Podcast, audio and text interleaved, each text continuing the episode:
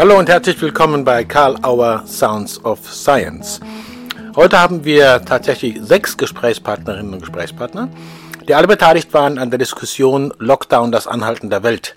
Debatte zur Domestizierung von Wirtschaft, Politik und Gesundheit. Der Blog, der über den Sommer und Spätfrühjahr geführt worden ist von Steffen Roth, Fritz B. Simon und Heiko Kleve und mit Gastbeiträgen. Wir haben einige der Protagonisten zum Interview bekommen und kurz befragt nach ihrer Sicht äh, zur Debattenkultur im Moment. Wie hat sich die Debatte weiterentwickelt und was war paradigmatisch und bleibt paradigmatisch an der Debatte, die in dem Buch Lockdown, das Anhalten der Welt publiziert worden ist? Den Start macht Professor Heiko Kleve von der Universität Wittenherdecke. Er war der Initiator dieser Diskussion, ausgehend von der Frage des Verhältnisses von Wirtschaft und Politik in Zeiten des ersten Lockdown und der ganzen Maßnahmen, die zur Gesundheit der Bevölkerung und zum Vermeiden der Verbreitung von Covid-19 in steiler Kurve dienen sollten. Er hat die Sache initiiert. Wir befragen ihn zuerst nach Lockdown, das Anhalten der Welt. Wie sieht's jetzt aus und wie war die Debatte und wie wird sie weiter sein? Ja, ich freue mich. Das Buch Lockdown, das Anhalten der Welt ist in der Welt. Ja, ist nicht angehalten worden, sondern in der Welt. Und äh, du bist, äh, wenn man das so sagen darf, der Verantwortliche, dass das überhaupt so weit gekommen ist. Du hast diese Diskussion damals gestartet, die zunächst mit äh, Fritz Simon und Steffen Roth begann und mit dir als äh, Zuspitzer der Themen. Ähm, mich hat damals umgetrieben, diese, äh, das Verhältnis von Politik und Wirtschaft mal genauer zu betrachten. Was passiert da gerade? Was war da los, dass du gesagt hast, da fangen wir mit an? Ja, also das, ähm, der Ausgangspunkt war für mich, äh, dass ich die Pluralität des Diskurses, die unterschiedlichen Stimmen auf die ganze Situation, die wir äh, im Frühjahr erlebt haben und ja noch immer erleben, mhm. etwas vermisst habe. Ne? Ich hm. hatte mhm. den Eindruck, äh, dass äh, der Diskurs um Corona, um die Maßnahmen sehr stark äh, von wenigen Perspektiven äh, dominiert wird. Mhm. Und da war es mir ein Anliegen, weitere Stimmen reinzuholen. Und ich habe dann beobachtet, dass der Fritz Simon auf seinem Blog bei Karl Auer, Simons Kehrwoche, insbesondere das Verhältnis äh, von Politik und Wirtschaft angeschaut hat mhm. und die These vertreten hat, ähm, jetzt endlich kommt die Politik wieder in ihre eigentliche Rolle der Gestaltung äh, von Gesellschaft. Und mhm. wir können das, was ähm, hier oft auch abwertend als Neoliberal Neoliberalismus bezeichnet wird, endlich grundsätzlich in Frage stellen. Mhm. Und da bin ich ein bisschen anderer Meinung und mhm. habe gesagt, äh, Fritz, wollen wir nicht dazu mal einen Diskurs führen? Ich mhm. würde den Diskurs gerne anregen, ich würde den Diskurs auch moderieren, aber ich hole mal eine andere Person dazu, die mhm. äh, eine Gegenmeinung einnimmt zu deiner mhm. Position. Und dann ähm, ist mir da der Steffen Roth eingefallen, also ein Soziologe und Wirtschaftswissenschaftler, der aus systemtheoretischer Sicht ähm, ja, gesellschaftliche Entwicklung betrachtet, der eine Theorie ähm, der Funktionssysteme entwickelt hat, die nochmal ein bisschen anders ist als die von Niklas Luhmann als die von Dirk Becker, als die von Armin Nassé. Und die beiden äh, habe ich dann sozusagen aufeinander äh, prallen lassen mit ihren Positionen und da sind die Funken geflogen. Ne? Und äh, das Buch jetzt äh, auf dem Markt, worüber ich mich sehr freue. Ja, also du, du sagst, die Funken geflogen. Es hat also äh, äh, Mission accomplished, könnte man sagen. Es wurden wirklich ausreichend Unterschiede ausprofiliert. Ja. Ähm, und dann, ich, ich meine, es wärst du gewesen, der auf die Idee gekommen ist, äh, wir brauchen noch ein paar andere Stimmen. Wir holen uns noch Richtig. Äh, Zwischenrufer haben wir das genannt, äh, rein, genau. Gastorganisatoren. Genau, wir haben uns Zwischenrufer reingeholt, also Stefan Blankherz, äh, Franz Högel, Michael Hutter, Claudia Kämpfer, Gunter Lierschow, Peter Panschek, Eisenbacher, Belga Priddert, André Reichel und ähm, Antje Tschira.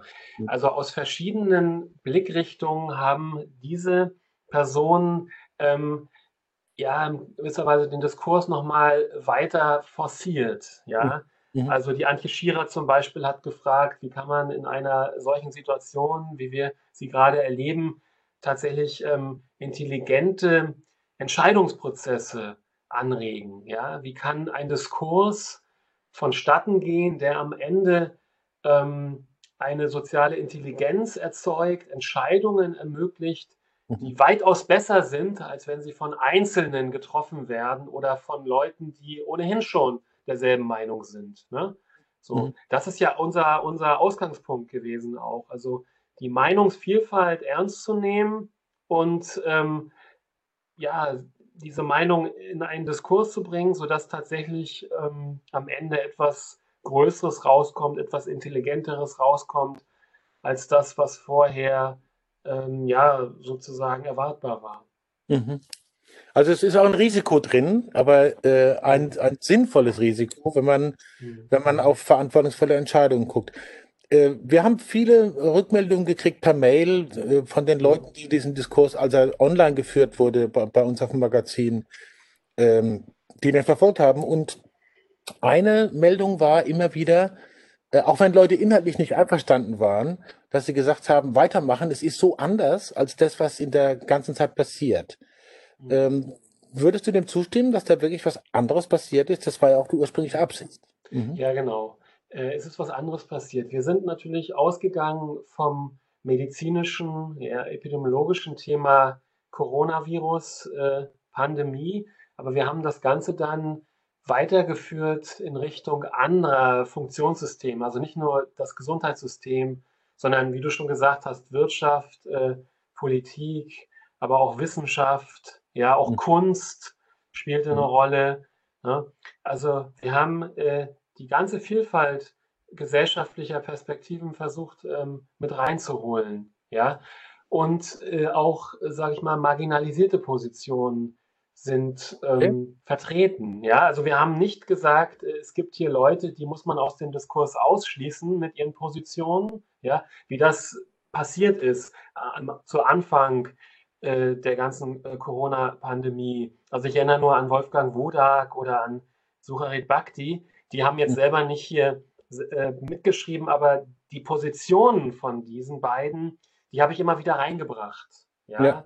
Und es war mir wichtig, äh, dass auch solche Stimmen mit ihren Argumenten gehört werden, dass man die nicht einfach abtut, ja, mhm. und sagt, das ist äh, war jedweder Vernunft oder so. Nein, mhm. ganz im Gegenteil. Ne? Da stecken ähm, Positionen drin, die wir diskutieren müssen.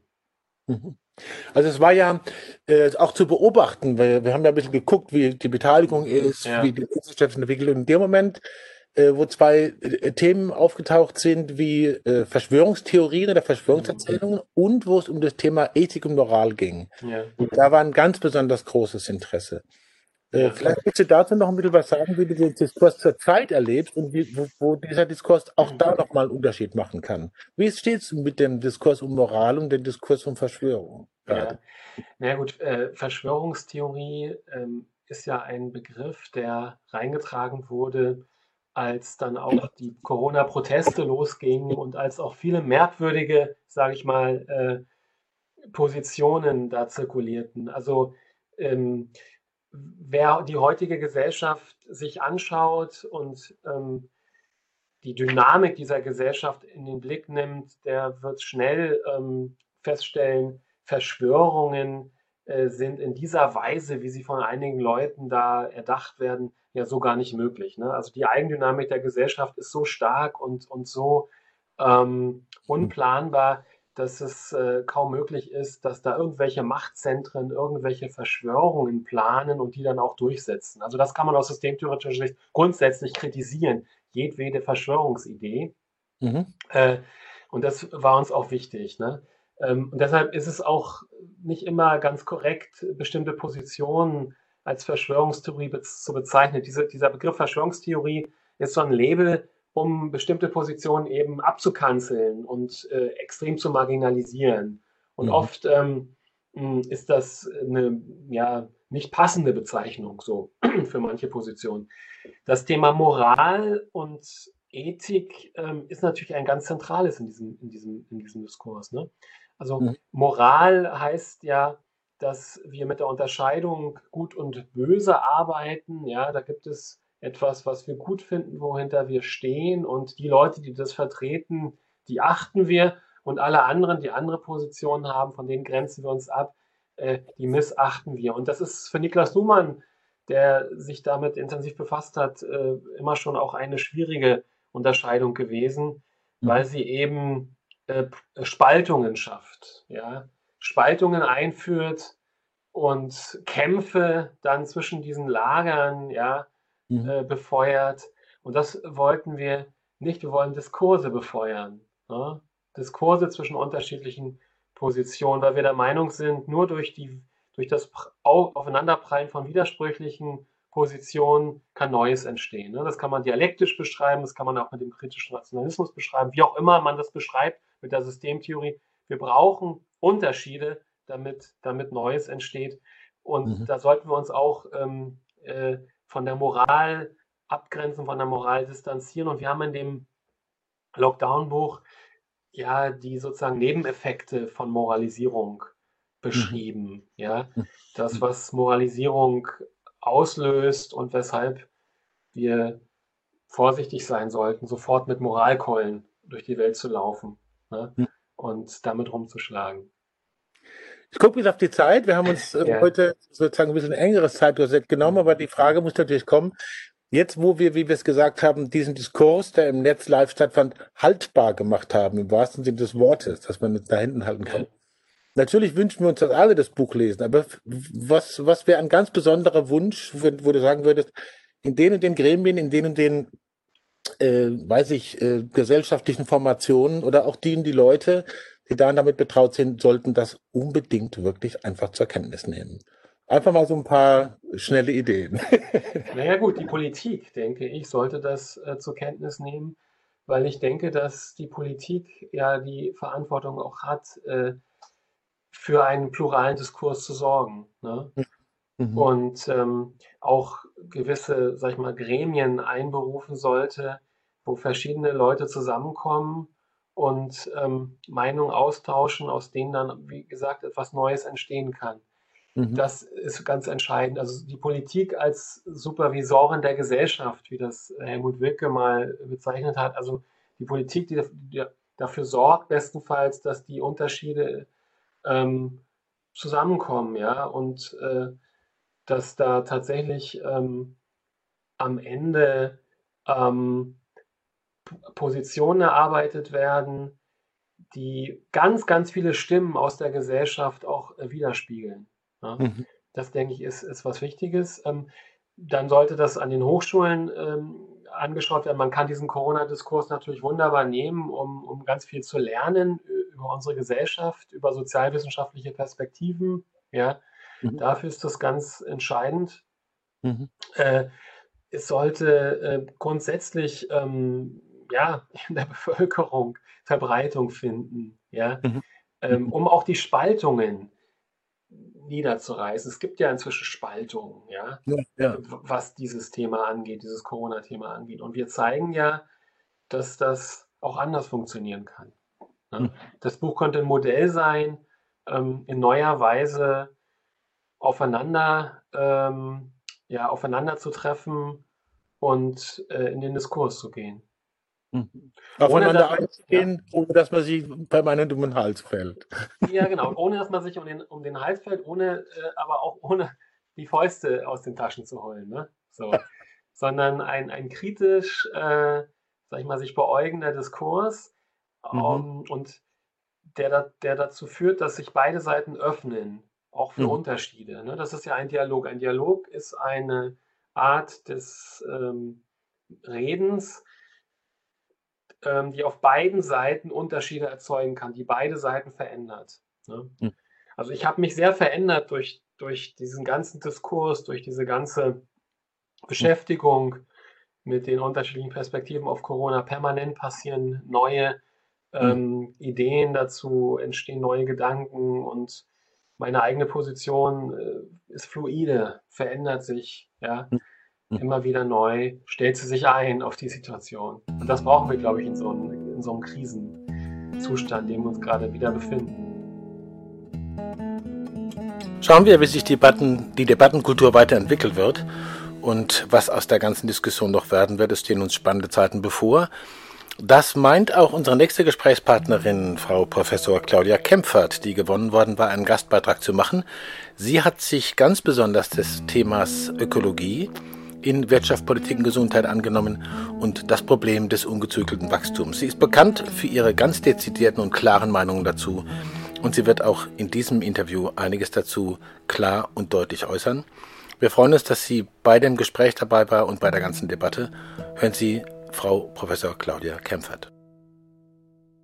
Ja, willkommen, Frau Professor Kempfert, und ich danke Ihnen sehr, dass Sie sich Zeit nehmen, hier äh, ein kurzes Gespräch zu führen im Kontext der Debatte zur Domestizierung von Wirtschaft, Politik und Gesundheit, an der Sie sich beteiligt haben und die äh, als Buch erschienen ist, Lockdown, das Anhalten der Welt. Es war das Ziel, Unterschiede in äh, konkreten Handlungsfolgen aus einer systemtheoretischen Sicht anzugehen.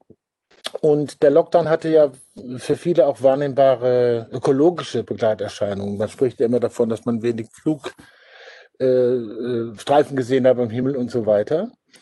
Und Sie haben äh, in dem Gastbeitrag äh, das Problem des ungezügelten Wachstums, Wachstums thematisiert.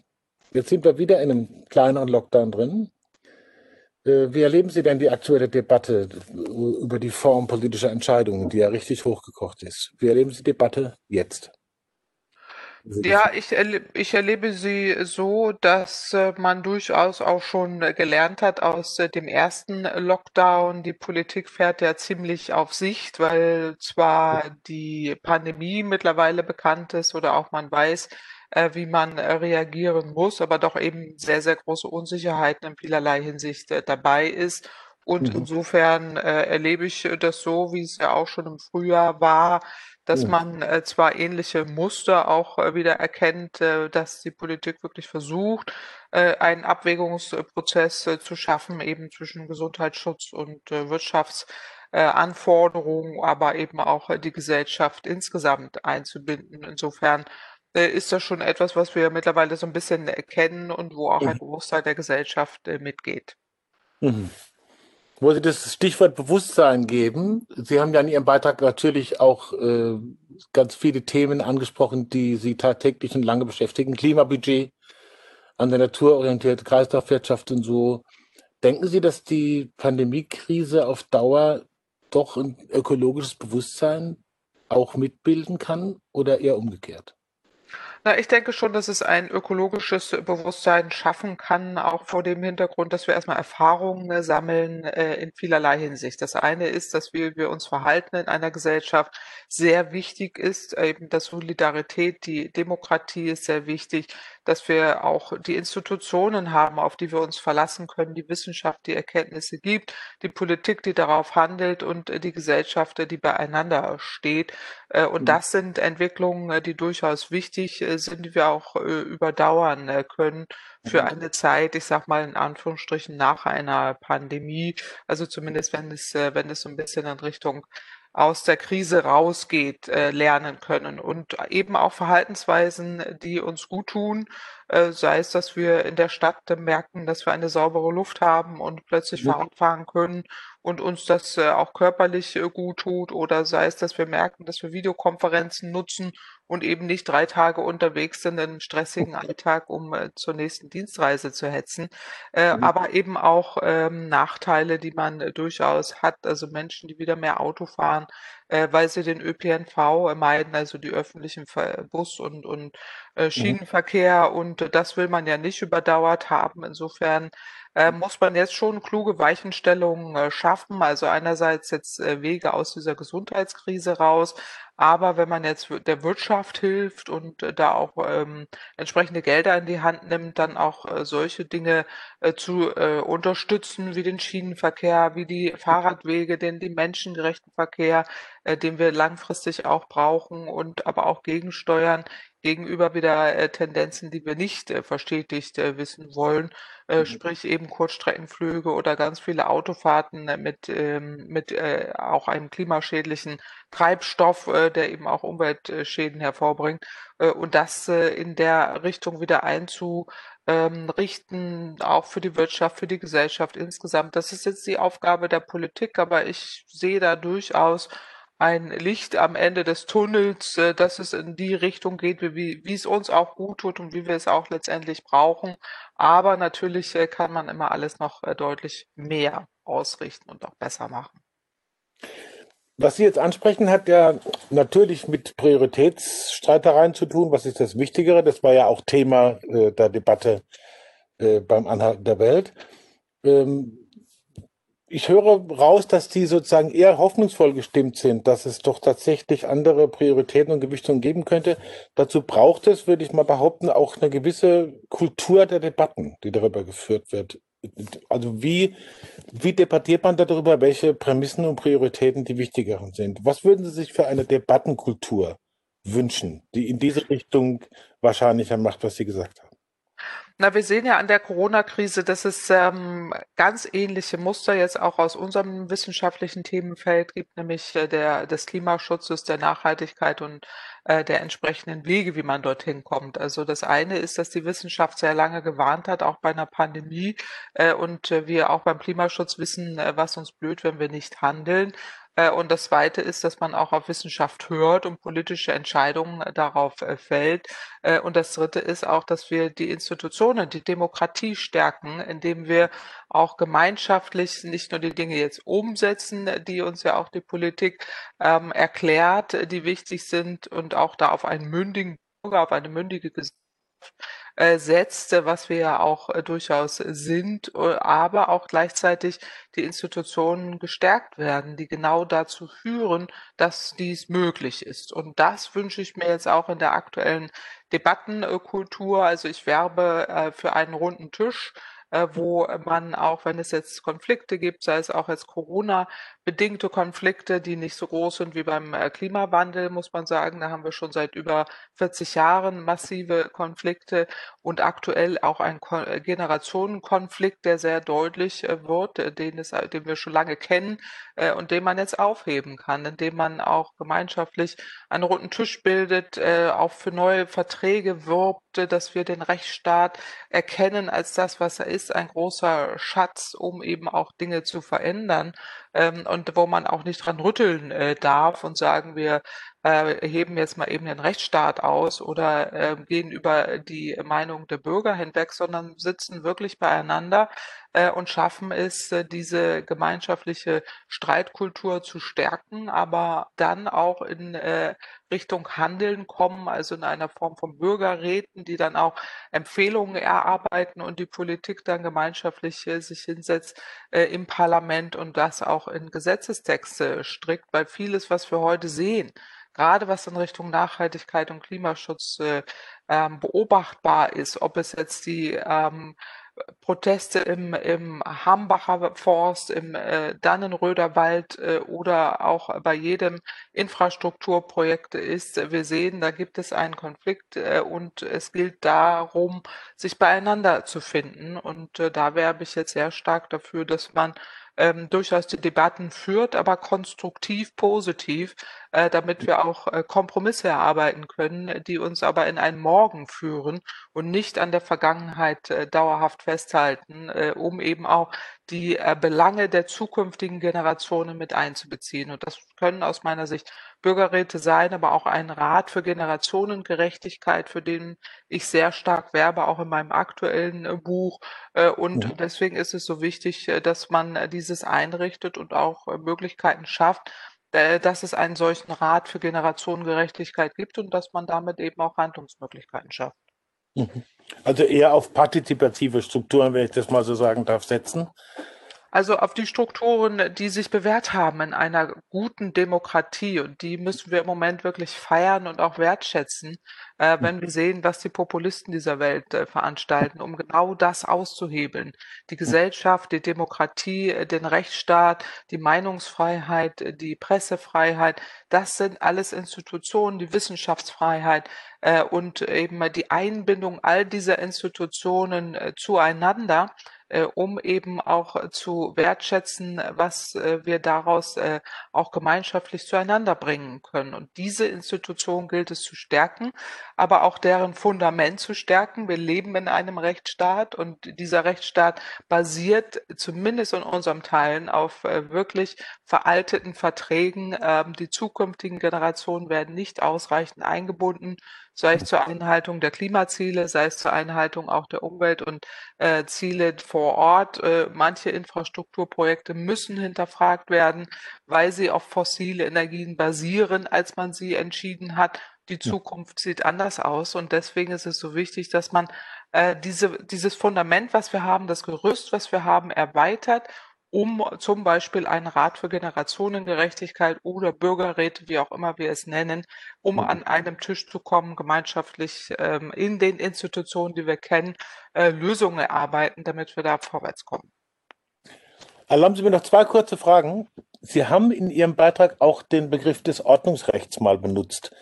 Und äh, wo ist Ordnungsrecht da eingebunden in den äh, Konstellationen und Strukturen der Entscheidungsfindung, die Sie da jetzt gerade angesprochen haben. Vielleicht habe ich da was missverstanden. Nein, also es geht immer darum, dass wir einen, ähm, einen breiten Strauß an Instrumenten benötigen. Das Ordnungsrecht äh, hatte ich eben schon angesprochen. Wenn ich Rechtsstrukturen meine, meine ich auch äh, so etwas, dass man einen Rahmen schafft, einen Rechtsrahmen, in dem man sich äh, bewegt, wenn es darum geht, die zukünftigen Generationen in ihren Belangen einzubeziehen und äh, die ähm, entsprechenden Maßnahmen zu ergreifen, um äh, das auch umzusetzen. Und ein breites Ma Instrumenten oder Maßnahmen Portfolios, würde ich es mal nennen, ist äh, notwendig. Ökonomen werben immer sehr stark äh, für, für Preisinstrumente, also dass man äh, dann beispielsweise einen CO2-Preis einführt, äh, der dann nach Möglichkeit äh, auch die Kosten der Klimaschäden, die Kosten der fossilen Energie einpreist und man damit einen Anreiz bekommt oder alle Marktteilnehmer einen Anreiz bekommen, damit sie äh, sich umorientieren. Aber an diversen Grenzen ist, ähm, also dieses eine Instrument ist nicht äh, wirklich für alle Bereiche äh, umsetzbar oder auch nicht in dem Umfang umsetzbar, wenn Sie an CO2-Preise denken und dann an Benzinpreise von über fünf Euro äh, pro Liter Benzin, äh, wird man äh, die sozialen Belange berücksichtigen müssen und auch der ganze Aufschrei, der damit einhergeht aus der Wirtschaft, so dass es sinnvoll ist, dass man an diversen Stellen auch das Ordnungsrecht nutzt, wie wir es heute auch haben, wie ein Straßenverkehrsrecht, wo Sie auch an einer roten Ampel anhalten müssen, äh, ist es gerade auch im Bereich der Nachhaltigkeit und Klimaschutz notwendig, dass man das Ordnungsrecht nutzt, um bestimmte äh, Giftstoffe, Gefahren ähm, zu verbieten, die nicht in die Umwelt eingeleitet werden müssen, im Sinne dürfen, im Sinne der Nachhaltigkeit und äh, wo auch diverse Umstiege notwendig werden. Das andere Beispiel wäre jetzt auch CO2-Grenzwerte, die man in Europa festsetzt für Fahrzeuge oder auch für Kraftwerke, weil mhm. man weiß, dass bestimmte äh, Grenzwerte, die nicht überschritten werden dürfen, äh, dazu führen, äh, dass man sie eben in der Zukunft durch andere ersetzt. Und, und das, deswegen ist es so wichtig, dass man hier einen breiten Maßnahmenmix hat, der basiert auf Ordnungsrecht, aber auch ökonomische Instrumente. Das ist immer ein, ein bunter Mix an, an notwendigen Maßnahmen, um das Ziel zu erreichen. Wunderbar, vielen Dank. Die Abschlussfrage, die klassische bei Sounds of Science. Welche Fragen hätten Sie erwartet oder sich gewünscht und sie kamen nicht? Sie können sie jetzt hier stellen. ja, sehr gerne. Also äh, ich, ich habe ja in meinem Buch äh, Mondays for Future eine äh, verschiedene Möglichkeiten äh, geschaffen, sich dieser ganzen Thematik äh, zu nähern. Und äh, gerade in dem ähm, Mondays for Future Kontext ist genau das, was, was Sie ja auch indirekt angesprochen haben, äh, dass wir im Moment ja ähm, aus der Pandemie heraus große Herausforderungen haben, wenn es darum geht, die Klimakrise abzuwenden und auch in Richtung Nachhaltigkeit uns aufzustellen. Und äh, Mondays for Future ist genau dieser Ansatz, dass ich sage, äh, frei, äh, also am Freitag wird demonstriert, am Samstag diskutiert, am Montag müssen wir ins Handeln kommen. Und mein mhm. großer Wunsch, oder das wäre gedacht, hätte ich gedacht, die Frage, die da kommt, ist, äh, wie schafft man es, äh, da ins Handeln zu kommen, äh, ist genau eben das, äh, dass man äh, einerseits die Informationen nochmal gibt, auch eine breite Informationspalette gibt und auf der anderen Seite auch Maßnahmen äh, ermöglicht oder erarbeitet, auch gemeinschaftlich erarbeitet, äh, wo einem Großteil der Bevölkerung auch mitgeht. Und äh, das, äh, diesen Ansatz äh, finde ich äh, sehr wertvoll, weil die Parallelen zur aktuellen Krise sind wirklich sehr äh, frappierend, muss man fast sagen. Äh, und äh, für, die, für die Klimakrise kann man daraus eine ganze Menge lernen. Vielen Dank. Es ist ein Montag, an dem wir uns unterhalten. Das passt gut zu Mondays for Future, oder? So ist es. Genau. Deswegen haben wir den Montag äh, gewählt. Am Montag ist immer so der fiese Montag, äh, der, den, den keiner mag, aber da muss man eben anfangen zu arbeiten. Und das ist mein Ansatz. Lasst uns gemeinschaftlich anfangen, Dinge mal umzusetzen. Und äh, Debatte ist gut. Die ist am Wochenende ähm, sehr intensiv möglich und am Montag muss es dann losgehen. Ja, auch hier wird man schauen, ob der Lerneffekt Corona-Krise, Klimakrise, wie kann man das behandeln, wie kann man zu ordentlichen und guten und verbindlichen Entscheidungen kommen, sich tatsächlich entsprechend durchsetzen wird. Einen anderen Schwerpunkt hat wiederum Dr. Steffen Blankertz, Stefan Blankertz, pardon, den wir auch Dr. Wortmetz nennen dürfen. Er hat einen Gastbeitrag gemacht zu, hat die Wirtschaft die Politik übernommen? Gerangel der Interessengruppen und wie wird das moderiert. Das war sein Schwerpunktthema und die Frage der Unduldsamkeit, Unduldsamkeit und der Ohnmacht, die irgendwie kompensiert werden muss. Aber hören wir doch direkt auf Dr. Stefan Blankertz im Gespräch nach und während Lockdown, das Anhalten der Welt. Die Debatte zur Domestizierung von Wirtschaft, Politik und Gesundheit, so der Untertitel des Buches ähm, Lockdown, das Anhalten der Welt. Die Debatte, die geführt worden ist im Laufe des Sommers, äh, im Rahmen des ersten Lockdown, wie man sagen kann. Und das Buch äh, erfreut sich einer großen Resonanz. Und es war ja das Ziel, äh, Unterschiede in konkreten Handlungsfolgen rauszubuchstabieren oder auch in ein paar Beobachtungen einer, aus einer gemeinsamen, mehr oder weniger gemeinsamen systemtheoretischen Sichtweise. Und gerade dieses äh, Verhältnis von Politik und Wirtschaft, beziehungsweise die Frage, wer dominiert hier wen, ist auf eine ziemliche Spitze getrieben worden, auch durch Ihren Beitrag, der den äh, Titel hatte als Frage, hat die Wirtschaft die Politik übernommen? Und Sie haben vom Gerangel der Interessengruppen gesprochen und äh, der Frage nach persönlichem Risikomanagement, Rolle des Staates und das äh, sehr kurz und knapp durchdekliniert. Jetzt äh, sind wir in einem erneuten, etwas kleineren, wie man sagen könnte, Lockdown. Wie erleben Sie denn die aktuelle Debatte um die Form politischer Entscheidungen? Was hat sich verändert? Wie stellt sich das für Sie aktuell dar, die Debatte?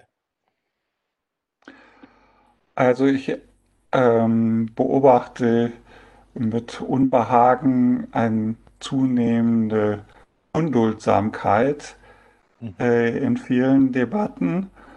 Und äh, ich denke, dass die etwas zu tun hat, auch äh, mit, äh, mit zwei Faktoren, diese Unduldsamkeit. Das eine ist, dass die meisten erleben sich als relativ ohnmächtig, also sowohl ohnmächtig gegenüber dem, ähm, ja, bis zu einem gewissen Grad jedenfalls äh, neuen Erlebnis äh, dieser Krankheit und zum anderen äh, eben der politischen Maßnahmen, die sehr weit in das private Leben eingreifen.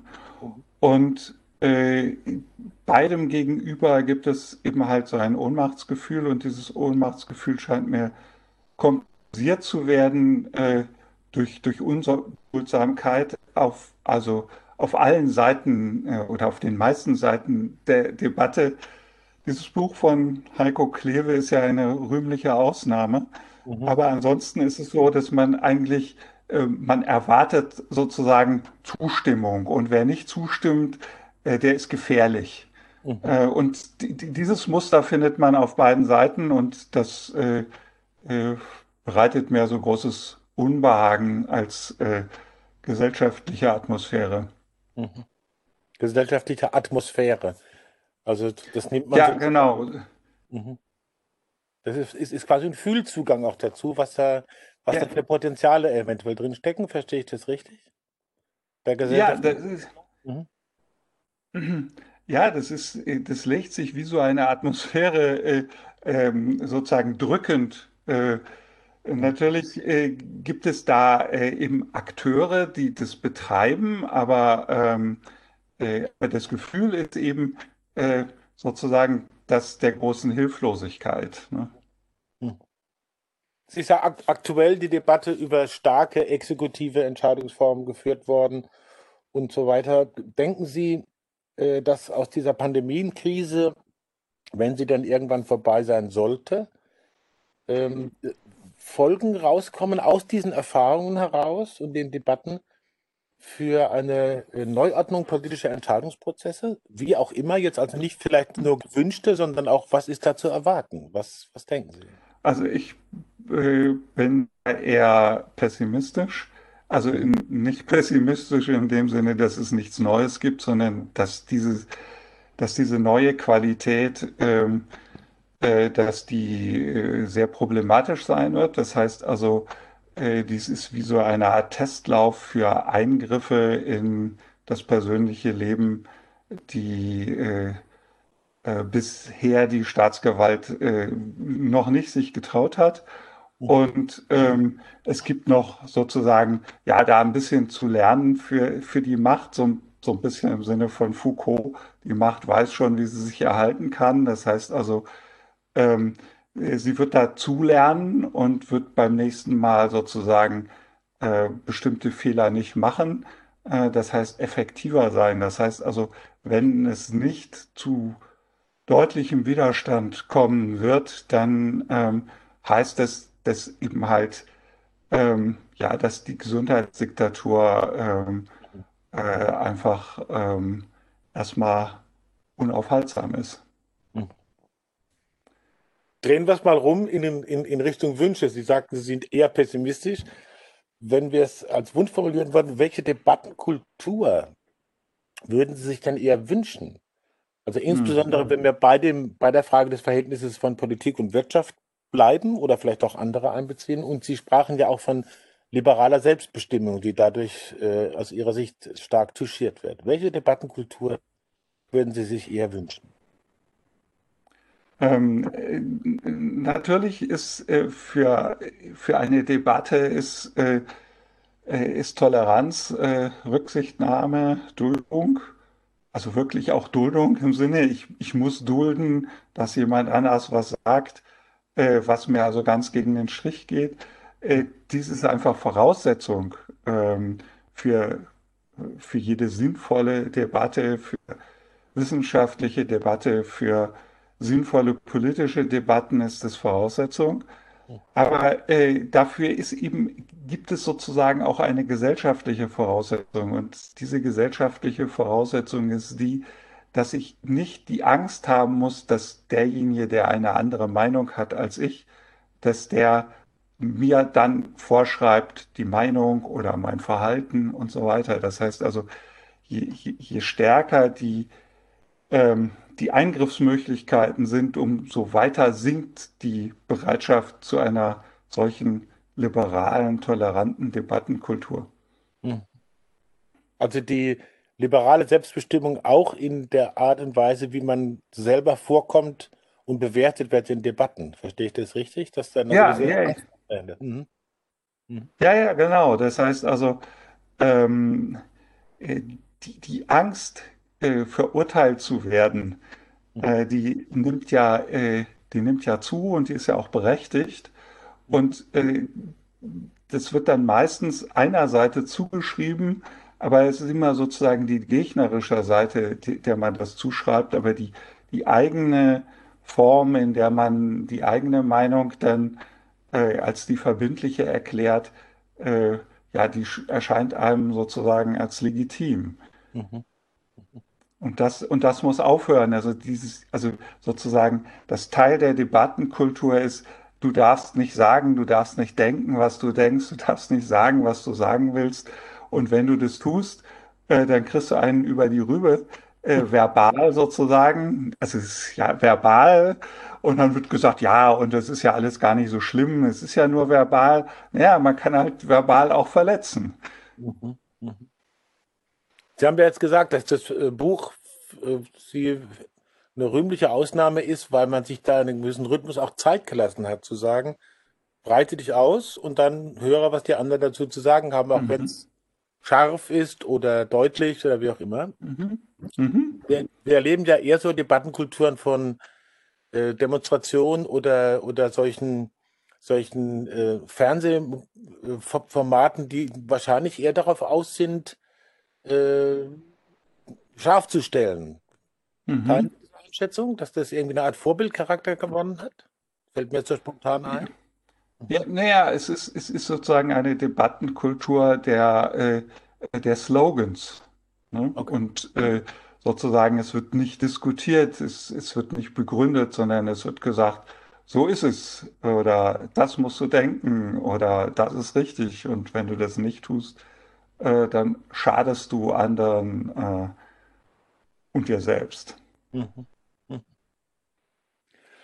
Noch eine konkrete Frage zu äh, einer These, die Sie äh, aufgestellt haben oder das Thema, das Sie auch angebracht haben.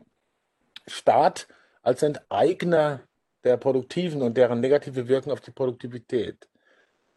Ähm, was braucht es aus Ihrer Sicht, um die Möglichkeiten größer zu machen, dass es eine andere Gewichtung oder andere Formen der sozialen Partizipation kriegt? Liege ich da richtig, dass das was miteinander zu tun hat? Soziale Partizipation, Debatten und die Möglichkeiten, ähm, sich an gesellschaftlichen Gerangel anders zu beteiligen, sozusagen. Mhm. Nee.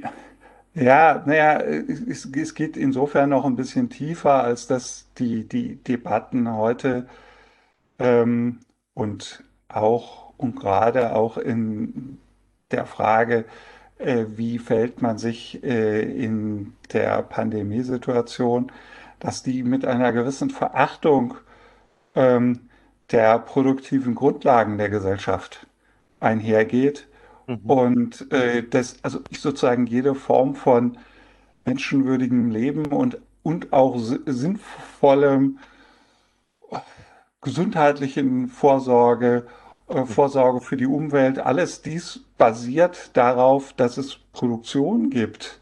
Mhm. Und die, die Produktiven oder da, das Produktive zu verachten, ähm, das äh, äh, stellt natürlich sozusagen die, die, die, die Zukunft der Fähigkeit in Frage, ähm, ja, auf eine, auf eine sinnvolle Weise damit äh, umzugehen.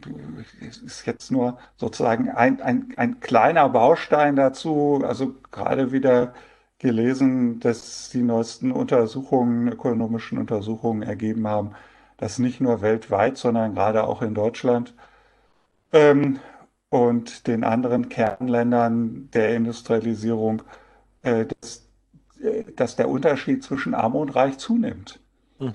Ähm, und äh, das heißt also, diese, diese Pandemiesituation und da, wie, wie darauf reagiert wird, die ähm, führt dazu nicht, dass da ein Ausgleich oder so, soziale Verbesserungen entstehen, sondern im Gegenteil. Mhm. Ähm, die, die Wohlhabenden werden wohlhabender und die Armen werden ärmer. Das, so ist es. Und, Mhm. äh, und das, und also sozusagen die, die, diese Verachtung des Produktiven, die muss sozusagen aufhören, wenn wir genug Wohlstand haben wollen, mit dem wir dann auch gute Sachen machen können. Mhm. Mhm. Ich darf mir erlauben, Ihnen noch die typische und übliche Karl Auer Sounds of Science Frage zu stellen. Welche Frage hätten Sie denn im Vorfeld oder jetzt im Verlauf des Gesprächs äh, erwartet oder sich gewünscht? Sie kam nicht. Und welches Na, Thema? gew ge äh, gewünscht nicht, sondern erwartet äh, habe ich äh, sozusagen, äh, weil ich ja immer von Staatsgewalt und nicht von Ja. Staat spreche, ähm, da gibt es meistens also äh, von Naserümpfen bis, bis ähm, ja mehr oder weniger ungehaltene Einwände, äh, ähm, Reaktionen drauf. Und das freut mich, dass es in dieser Form nicht gekommen ist, Okay. ähm, weil ja nun mal äh, es auch schon im Grundgesetz steht, dass alle Staatsgewalt vom Volk ausgeht. Und ich sage immer, dadurch wird die Gewalt nicht besser. Also ich würde dafür plädieren, also wenn ich es richtig verstehe, es ist kein Zufall, dass Staatsgewalt da drin steht und man sollte auch, was damit geschieht. Ja, genau. Okay.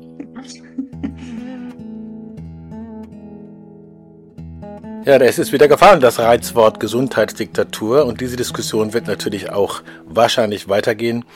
Und mit scharfen Bandagen geführt werden, beobachten wir, wie die Debattenkultur da auch weitergeht und ob man aus der Debatte Lockdown das Anhalten der Welt vielleicht was gelernt hat. Unser nächster Partner ist nämlich Franz Högel. Franz Högel ist Designer unter anderem und Musiker, hat einen Beitrag gemacht zu Theoretical Distancing, wozu Verschwörungstheorien. Die Frage nach Verschwörungstheorien stand natürlich irgendwann auch im Zentrum dieser Debatte äh, und auch der Debatte von Moral und Amoral. Franz Högel hat dazu dezidiert etwas zu sagen. Hören wir ihm zu. Sie hatten Ihren Gastbeitrag äh, überschrieben mit Theoretical Distancing, wozu Verschwörungstheorien. Theorien. Genau. Das fand ich vom Titel her schon unheimlich spannend, diese, sozusagen dieses Bild der sozialen Distanzierung auf Theorien auszuweiten, so habe ich es verstanden. Und Sie sprechen, das fand ich auch sehr spannend, von der Theorie als Designprodukt. Ähm, jetzt sind wir in der, in der nächsten Phase und schauen ein bisschen zurück auf die Diskussion und auf aktuell, wie sie entwickelt hat. Wir sind in einem, wie ich es nennen würde, kleineren Lockdown.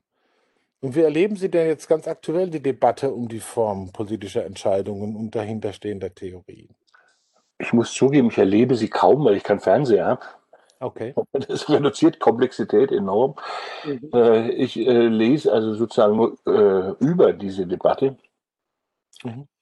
Ähm, ich erlebe den Unterschied zum ersten Lockdown das hat sich doch ausdifferenziert. Ne? Als es beim ersten Mal äh, losging, da gab es wirklich zwei monolithische Blöcke. Auf der einen Seite so diese Corona-Euphoriker, ne? die sich vollkommen identifiziert haben äh, mit den Maßnahmen, mhm. äh, bis hin zu kuriosen Erlebnissen. Bekannte von mir, die in ihrer Jugend, was ich in hausbesetzter Szene verbracht haben, verspürten auf einmal eine Lust der Identifikation mit Regierungsbeschlüssen und sprachen von unserer Kanzlerin und so. Mhm. Ähm, also so, so, so Fantasien von Einheitsbegriffen, äh, äh, ne? so Gesellschaft als, als, als einer, die repräsentiert werden könnte durch eine Person. Und auf der anderen Seite eben die Corona-Leugner oder so, die, die äh, ähm, und da gab es ähm, eigentlich nichts dazwischen. Und mhm. äh, das ist diesmal äh, völlig anders. Ähm, auch weil diesmal das Parlament zum Beispiel äh, ein bisschen mehr mitgeredet hat.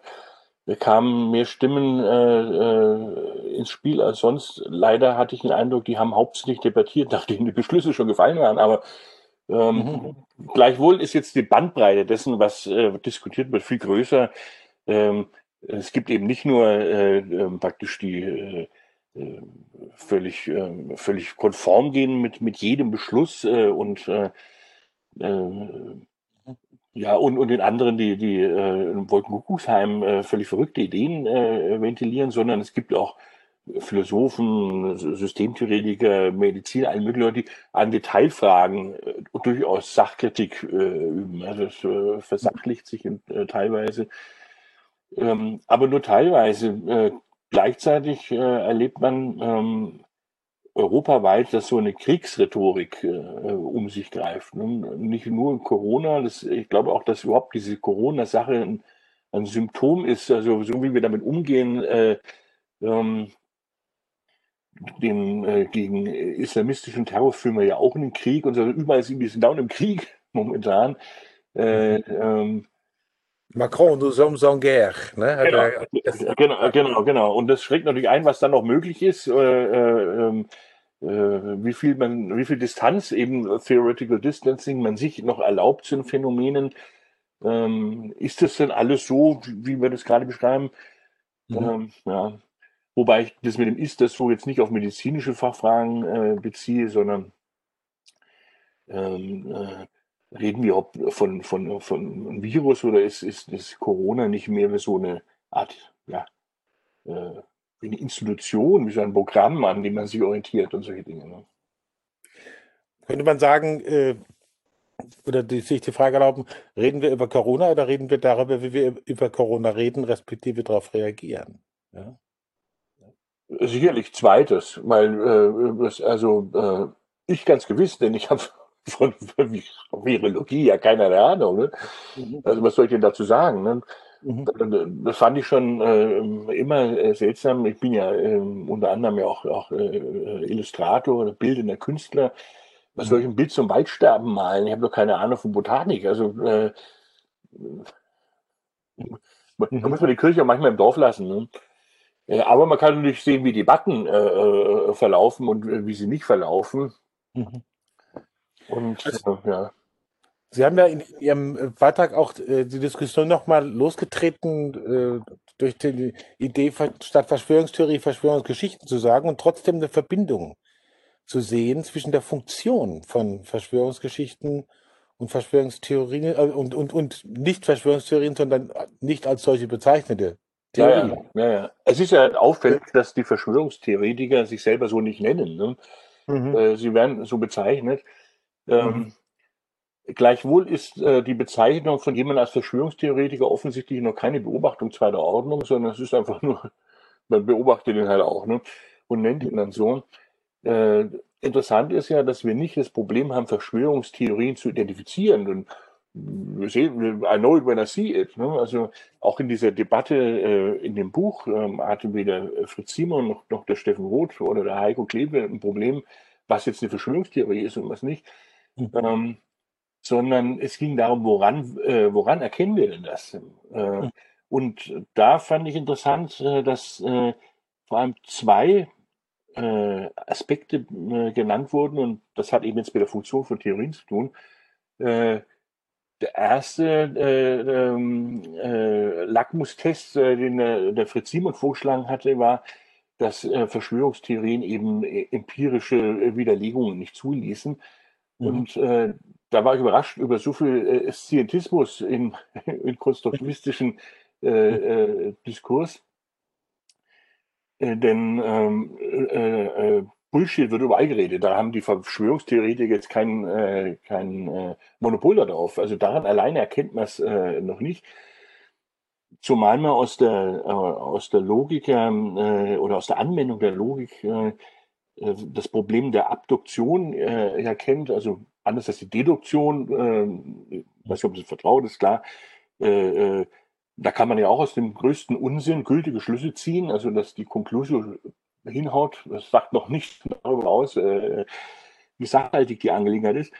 Äh, aber vor allem umgekehrt, äh, bei der Abduktion ähm, ist es so, dass man mit was Überraschendes, äh, Überraschendem konfrontiert wird, dass man sich zunächst nicht erklären kann und dann einen noch unbekannten Umstand oder, oder Regel versucht zu konstruieren oder zu finden, von dem man ausgeht, wenn das der Fall wäre, dann wäre diese Überraschung ja eine Selbstverständlichkeit. Mhm. so dass diese Überraschung wegfällt und das spricht da sehr dafür, dass diese, dieser unterstellte Umstand wahr sei, also vom Person und, und anderen. Aber es gab schon in der Antike natürlich diese, dieses, diese Figur. Ähm, und man kennt sie aus dem Kriminalroman, das ist nämlich der Indiz, Indizienbeweis eigentlich. Und äh, da sieht man ja auch die heikle, äh, die heikle Schwierigkeit dabei, dass man aus äh, Sachen, die als Tatsachen nicht verhandelt äh, werden müssen, also da stimmen alle zu, dann auch wieder äh, den, den, größten Unsinn daraus äh, für wahrscheinlich halten kann. Mhm. Äh, ähm, muss aber nicht sein. Also ist ja, äh, manchmal ist auch das Einleuchtendere trotzdem das Falsche. Also klassische Beispiel ist ja das geozentrische und das heliozentrische Weltbild gewesen. Die äh, Planetenumkreisungen und so, die konnte man ja eigentlich besser berechnen und, und besser vorausahnen äh, mit dem geozentrischen Modell, weil der Kopernikus die Planeten statt auf Ellipsen auf Kreise gesetzt hat. Das heißt also, mit seinem neuen Modell ging es sogar schlechter als mit dem alten. Nach dem Fritz Simon wären wir jetzt immer noch auf dem, beim geozentrischen äh, Weltbild, weil es ja besser ist. Und der, und der, der, äh, der Kopernikus ein übler Verschwörer. Äh, also die, die, die, diese, dieser Empirismus, das ist zu, zu einfach vom Popper gar nicht zu reden, ne, mit dem, mit dem Fallibilismus. Aber der andere Punkt war, dass äh, äh, Verschwörungstheorien übertrieben vereinfachen würden oder, oder überhaupt vereinfachen würden. Und äh, das ist nun äh, kein Vorwurf, sondern es ist eben die genuine Leistung aller Theorien. Also auch die Relativitätstheorie von Einstein macht die Welt einfacher, als sie ist. Sonst bräuchte man die Theorie ja nicht. Da könnte man aus dem Fenster gucken, ne? dann hat man die pralle Realität. Äh, äh, insofern ist die, die, äh, auch diese, die Reduktion von Komplexität kein, kein Vorwurf, sondern eine Leistung. Sondern was ich äh, vermute, wie weiß, ähm, äh, oder vorschlagen würde, ist, dass die Verschwörungstheorie, also ich muss dazu sagen, äh, jemand wie der, der Luhmann oder der Husserl oder was wie der Peter Fuchs, die würden äh, schreiend durchs Zimmer laufen, wenn man all diesen Bullshit, den, über den wir jetzt eigentlich gerade reden, ohne ihn genau auszuführen, äh, Theorien zu nennen, weil für die ist Theorie ja eine Lebensform und, und das ist natürlich aufgeladen. Äh, aber wenn wir jetzt mal das ein bisschen äh, alltagssprachlich äh, sagen und mir, man stellt ja ständig Mini-Theorien äh, an, ne? es klingelt an der Tür, alles wird der Postbote sein. Also auf diesem Niveau äh, verwenden wir mal das Wort Theorie. Ne? Ähm, mhm dann äh, ähm, ist die Verschwörungstheorie nur ein auffälliger Spezialfall äh, der Handlungstheorie. Es ist ein Durchdrehen der Handlungstheorie.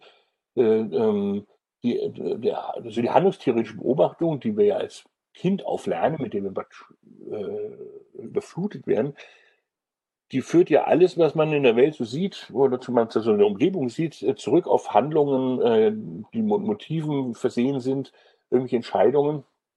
Also man sieht aus dem Fenster, und da sind Bäume, am nächsten Tag sieht man aus dem Fenster, die Bäume sind weg. Da überlegt man sich, waren ja Holzfäller da, haben die das äh, mit Erlaubnis abgesägt oder was ist da passiert? So.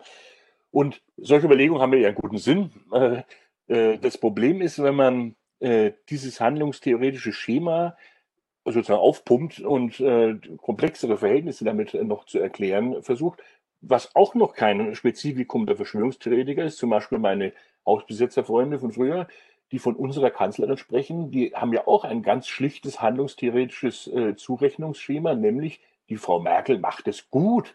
Und die, aber sie macht es, ne? Äh, äh, hat sie noch eine, eine, Assistentin, weiß man ja, ne? die hilft auch noch mit. Und ab und zu kommt der Söder vorbei, aber die zu dritt oder so machen das. Und äh, dass da praktisch äh, ganze Maschinerien, äh, äh, äh schriftgestützte äh, Verwaltung als möglicher nötig ist, ne, um auch nur irgendwas zu bewegen im Staat, wird völlig mhm. ausgeblendet, sondern es wird ja von Merkel positiv zugerechnet. Und jetzt kommt's, die Verschwörungstheoretiker ähm, äh, unterscheiden sich dadurch, dass sie bei allem immer noch vermuten, das ist gemein und geheim. Ähm, äh, also Moral, böse, gut Unterscheidung äh, führen sie ein und, äh, und öffentlich-privat äh, führen sie ein. Also sie kombinieren Schemata, die sie aus dem, aus dem, aus dem Fernsehen eigentlich kennen, ne?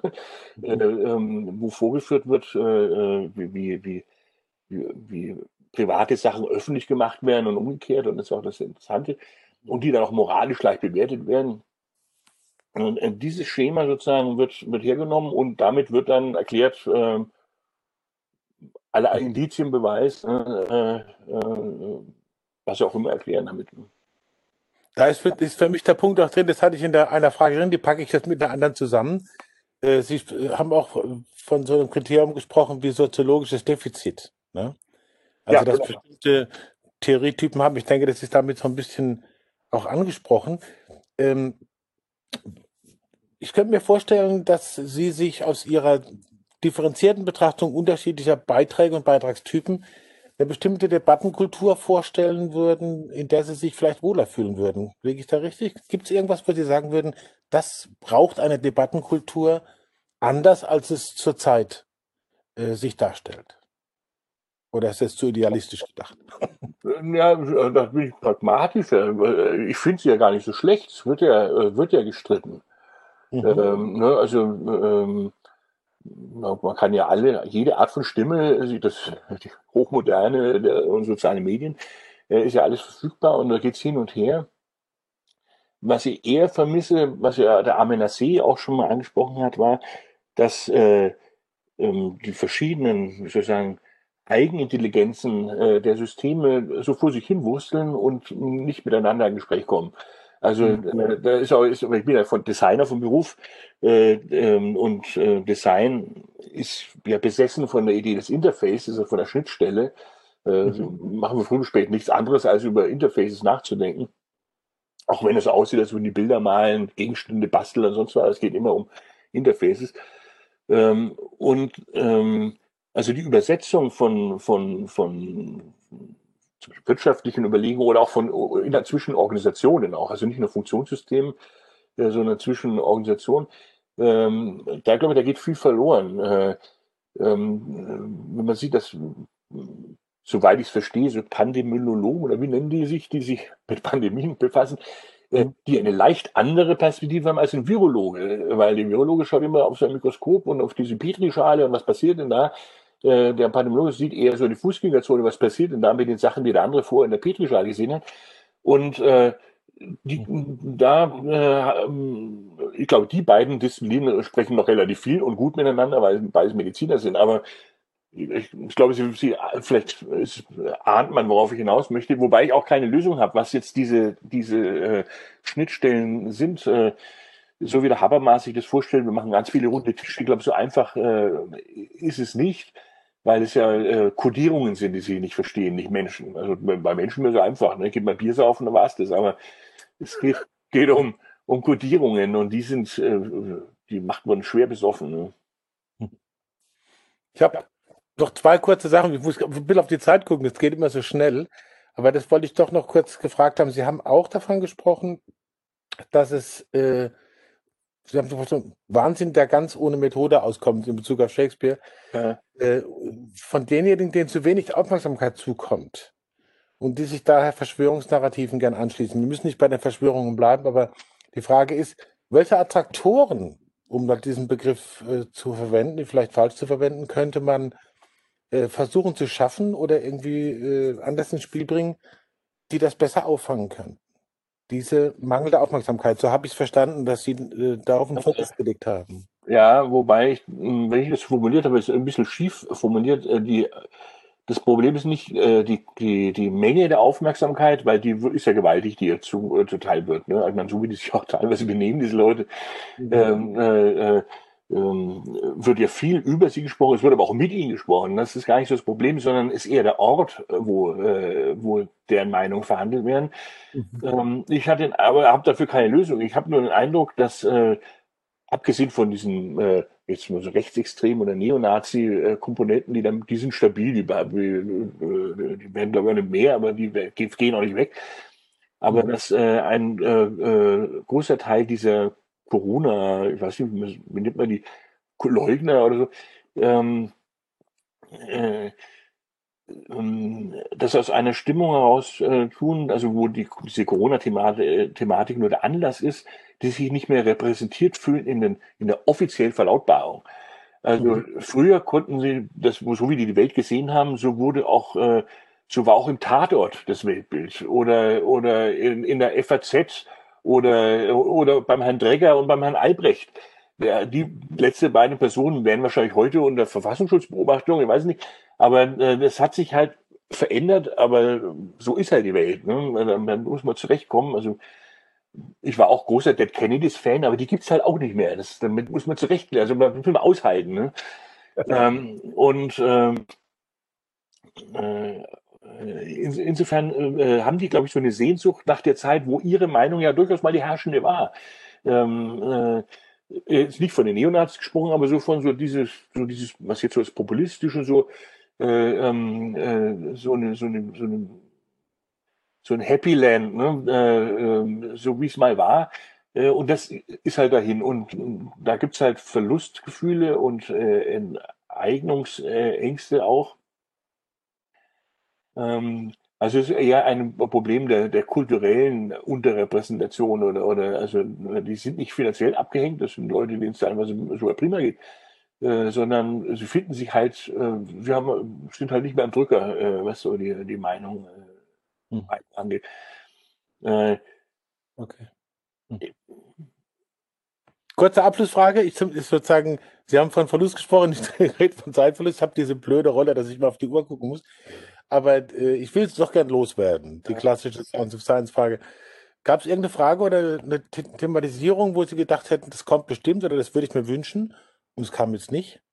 Und äh, wenn Sie sozusagen sich kurz fassen können und es trotzdem machen wollen, sei jetzt der Raum dafür noch geöffnet. Äh, zwei, äh, zwei Dinge. Ich fand, äh, dass in der Diskussion, äh, auch unter Systemtheoretikern, sowohl in dem Buch da, aber noch am wenigsten, aber durchaus auch an anderen Stellen, äh, die für mich erstaunlicherweise die Systemreferenzen oft ziemlich durcheinander gingen und äh, äh, von der Krise von Funktionssystemen geredet wurde, wo es doch nur Firmen waren, denen es schlecht geht. Also äh, selbst wenn alle Firmen in Deutschland pleite gehen, äh, das Funktionssystem Wirtschaft hat damit kein Problem, denn auch eine Pleite muss wirtschaftlich abgehandelt werden.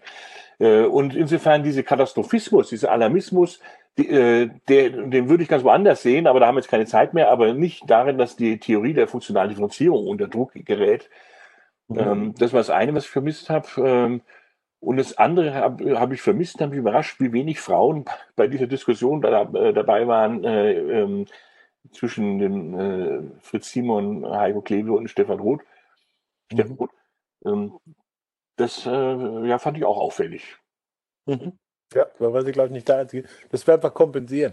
Also ich würde mich freuen, wenn wir uns wieder treffen und, ja, und weiter diskutieren.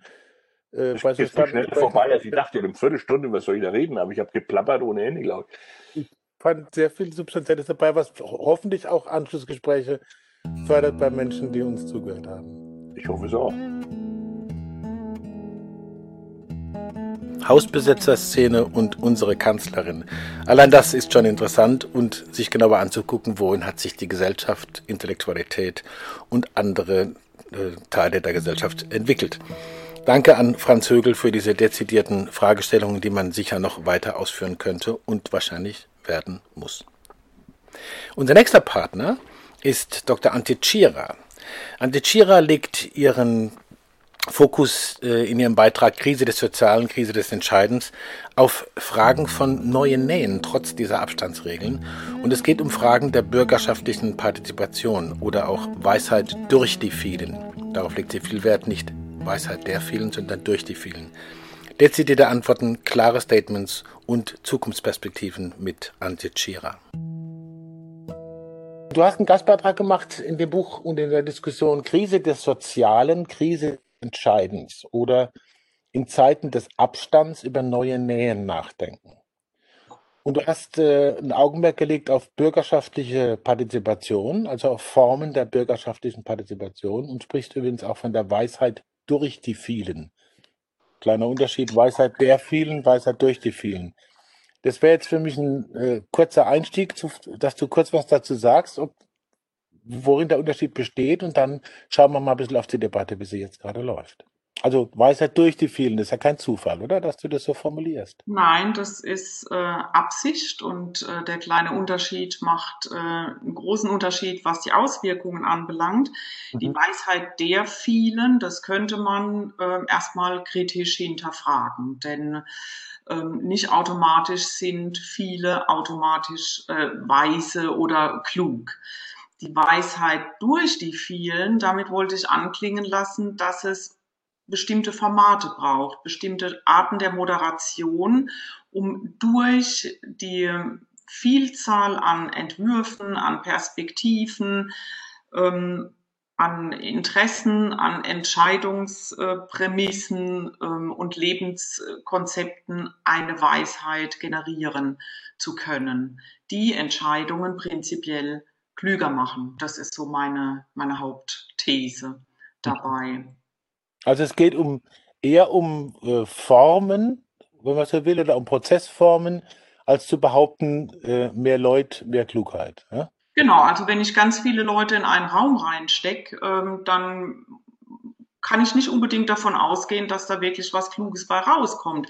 Es mhm. kann sein, es muss aber nicht sein.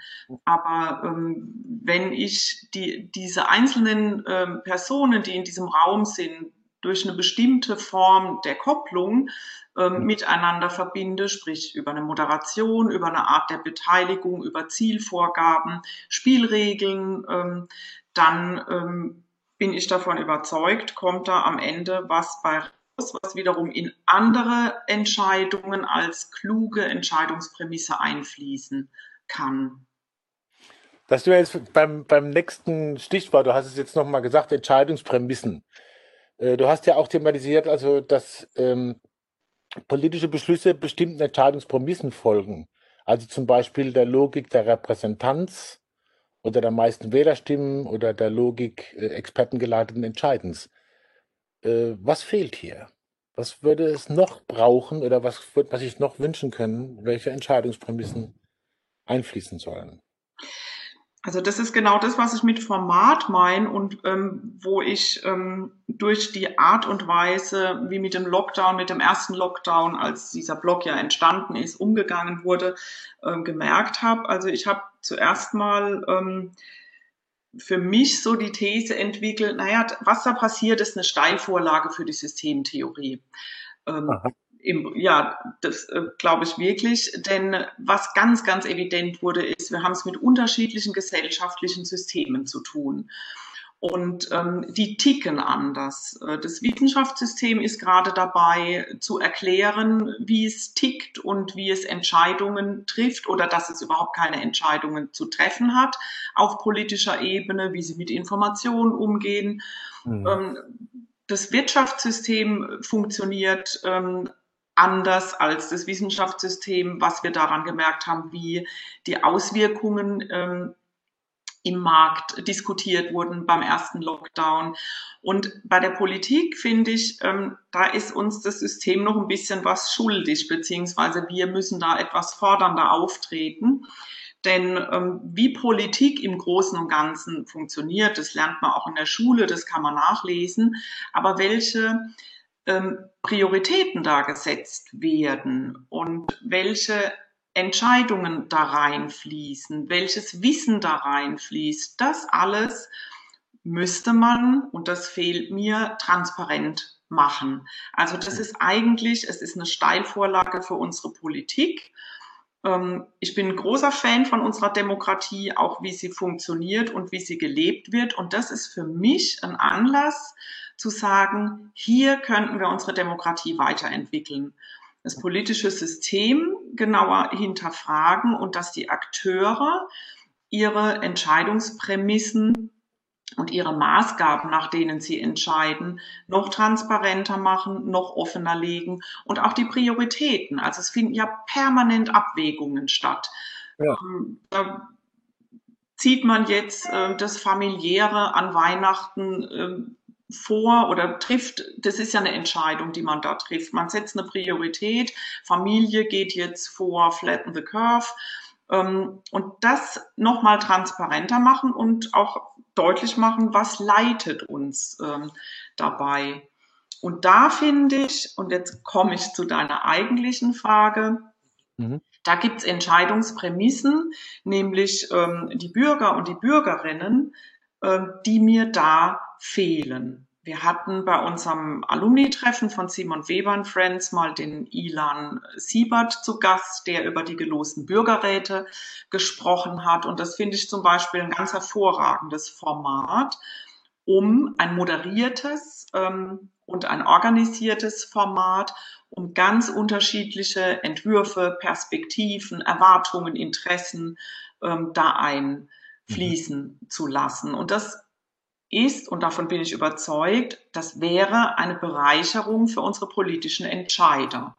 Mhm. Auch insofern, als dass man dann, wenn man dahinter steht, äh, wenn man einen Konsens entwickelt hat und dahinter steht, den auch mitträgt. Mhm. Und das ist das, ähm, was ich zum Anlass genommen habe und gedacht habe, so bei der Art und Weise, wie die Debatte geführt wurde, ähm, das ist so ein bisschen kommt mir es fast an manchen Stellen beliebig vor oder ein bisschen hilflos. Ähm, man versucht halt alles irgendwie zu verargumentieren und die besten Lösungen ähm, zu finden. Aber das legt genau die Lupe darauf, dass, ähm, dass da noch was getan werden kann. Das bringt. Oder? Jetzt habe ich. Okay. Das bringt mich ähm, auf die nächste Frage, die damit zusammenhängt. Du hast es quasi schon auf den Tisch gelegt. Debattenkultur, da wird ja auch immer oft drüber gestritten. Äh, man muss jetzt ja nicht jede Kultur irgendwie sonst viel bewerten, aber ich denke mir, äh, man kann beobachten, welche Debattenkultur herrscht zurzeit eher und welche würdest du dir vielleicht eher wünschen oder denken, da kann sich was entwickeln in der Richtung, äh, die der ganzen den ganzen Herausforderungen vielleicht eher gerecht würde. Also wie erlebst du die Debattenkultur zurzeit, wenn man das in ein paar Worten sagen kann überhaupt? Und was würdest du dir eher wünschen, was zu einer Debattenkultur dazugehören würde, wenn sie gescheiter wäre? Also ich, ähm, ich erlebe es im Moment ähm, so, dass, ähm, dass ich eher also durch die mediale äh, Vermittlung auch gestützt, eher Gräben bilden und dass Unterschiede eher nicht so gerne ähm, gesehen sind. Denn wenn man von irgendwas überzeugt ist, was man für richtig hält, was man unbedingt machen will, äh, oder auch ein Ziel, das man in Organisationen jetzt erreichen will beispielsweise, dann ist alles, was an Störungen kommt, an Kritik, an Bedenken, an Ja, aber erstmal störend. Und das das muss irgendwie weg. Das heißt, wenn man nicht konstruktiv mit Unterschieden umgehen kann, ähm, dann stört es ähm, erstmal. Und ich erlebe es im Moment, also mit meiner ausschnitthaften, subjektiven Wahrnehmung, ähm, so, dass ich ganz oft denke, ich würde mir mehr Unterschiedsbildung wünschen. Aber auch nicht unorganisiert. Also dafür bin ich zu sehr Organisationsberaterin und zu sehr auf Formate fokussiert. Einfach Leute zusammenstecken und zu sagen, so jetzt macht, muss nicht zu einem guten Ergebnis äh, führen. Aber da wünsche ich mir eine Debattenkultur, die Unterschiedsbildung äh, zulässt und die, die mehr am Dialog orientiert ist als jetzt ähm, an, einer, an einer Debatte zum hm. Beispiel. Mhm. Okay.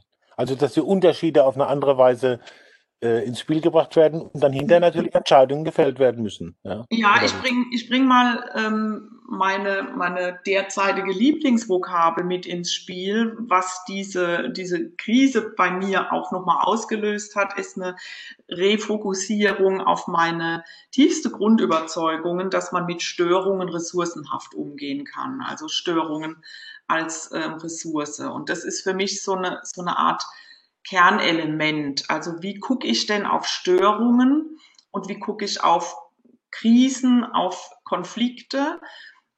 Vom Affekt her kann ich das durchaus nachvollziehen, dass man das weghaben will. Man will irgendwas umsetzen, ähm, egal wo, und ist ganz überzeugt davon, das ist der richtig, richtig, richtige Weg. Äh, und alles, was dann irgendwie stört, das will man weghaben. Manchmal auch aus der Unwissenheit darüber, wie man damit umgehen könnte. Und ich glaube aber, und das erlebe ich immer wieder auch in den Organisationen, in denen ich bin, wenn man alle braucht für ein Projekt, dann muss man alle mit einbeziehen. Und dann muss man auch auf diese Störungen eingehen, auf die Befürchtungen, auf die Ängste eingehen und diese fokussieren. Denn die, die dafür sind, die hat man ja so und so. Das heißt, ich muss vor allen Dingen dahin gucken, wo ist Widerstand, wo ist Angst, wo ist Befürchtung, wo ist Protest und gucken, was dahinter steckt. Mhm. Denn die Art und Weise, wie dieser, dieser Widerspruch oder dieser, diese Kritik artikuliert wird, das ist ja eine, ja eine rein persönliche Art der Artikulation. Aber gucken, was steckt dahinter. Mhm. Und das dann wiederum mit einfließen lassen. Und das führt zu tragfähigeren Ergebnissen am Ende. Das heißt, und auch da wieder Zauberwort Formate, braucht es Formate, die es ermöglichen, ähm, aus diesen Störungen, die es gibt, eine Ressource zu machen. Das heißt nicht, dass ich die eins zu eins übernehmen muss, überhaupt nicht, aber gucken muss, was, was sind für Bedenken da und was steckt dahinter und wie können wir die in unsere Entscheidung mit einfließen lassen.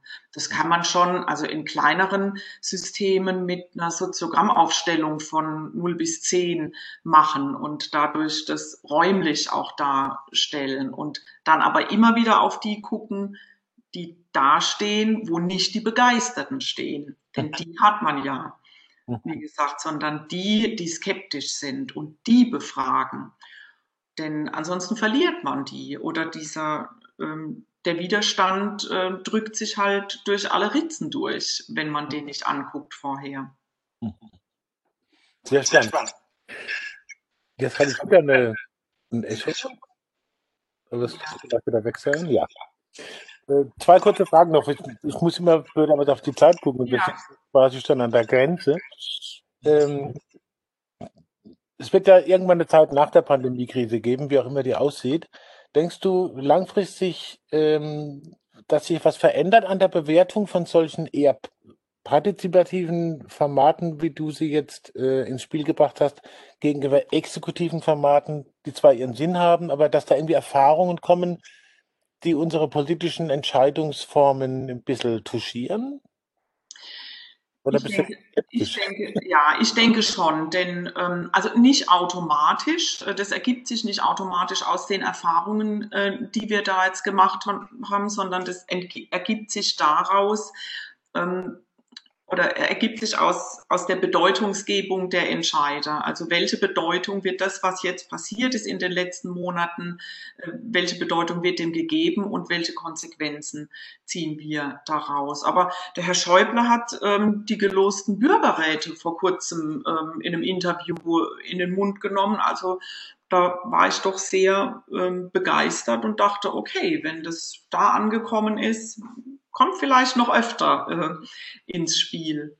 Mhm. Aber ich denke schon alleine an der Art und Weise, wie, wie die Proteste laufen sind. Ähm, ich hoffe es zumindest. Ähm, was ich denke, das müsste ich nochmal äh, hinterfragen, aber ich hoffe es, ähm, dass, dass das wach bleibt, diese Erfahrung, und dass wir nicht in diesem Krisenmodus bleiben als Demokratie, in dem doch sehr, sehr hierarchisch und sehr top-down äh, entschieden wurde, was in der Krise auch wichtig ist. Also man kann in der Krise keine neuen Routinen entwickeln oder nur ganz, ganz schwer.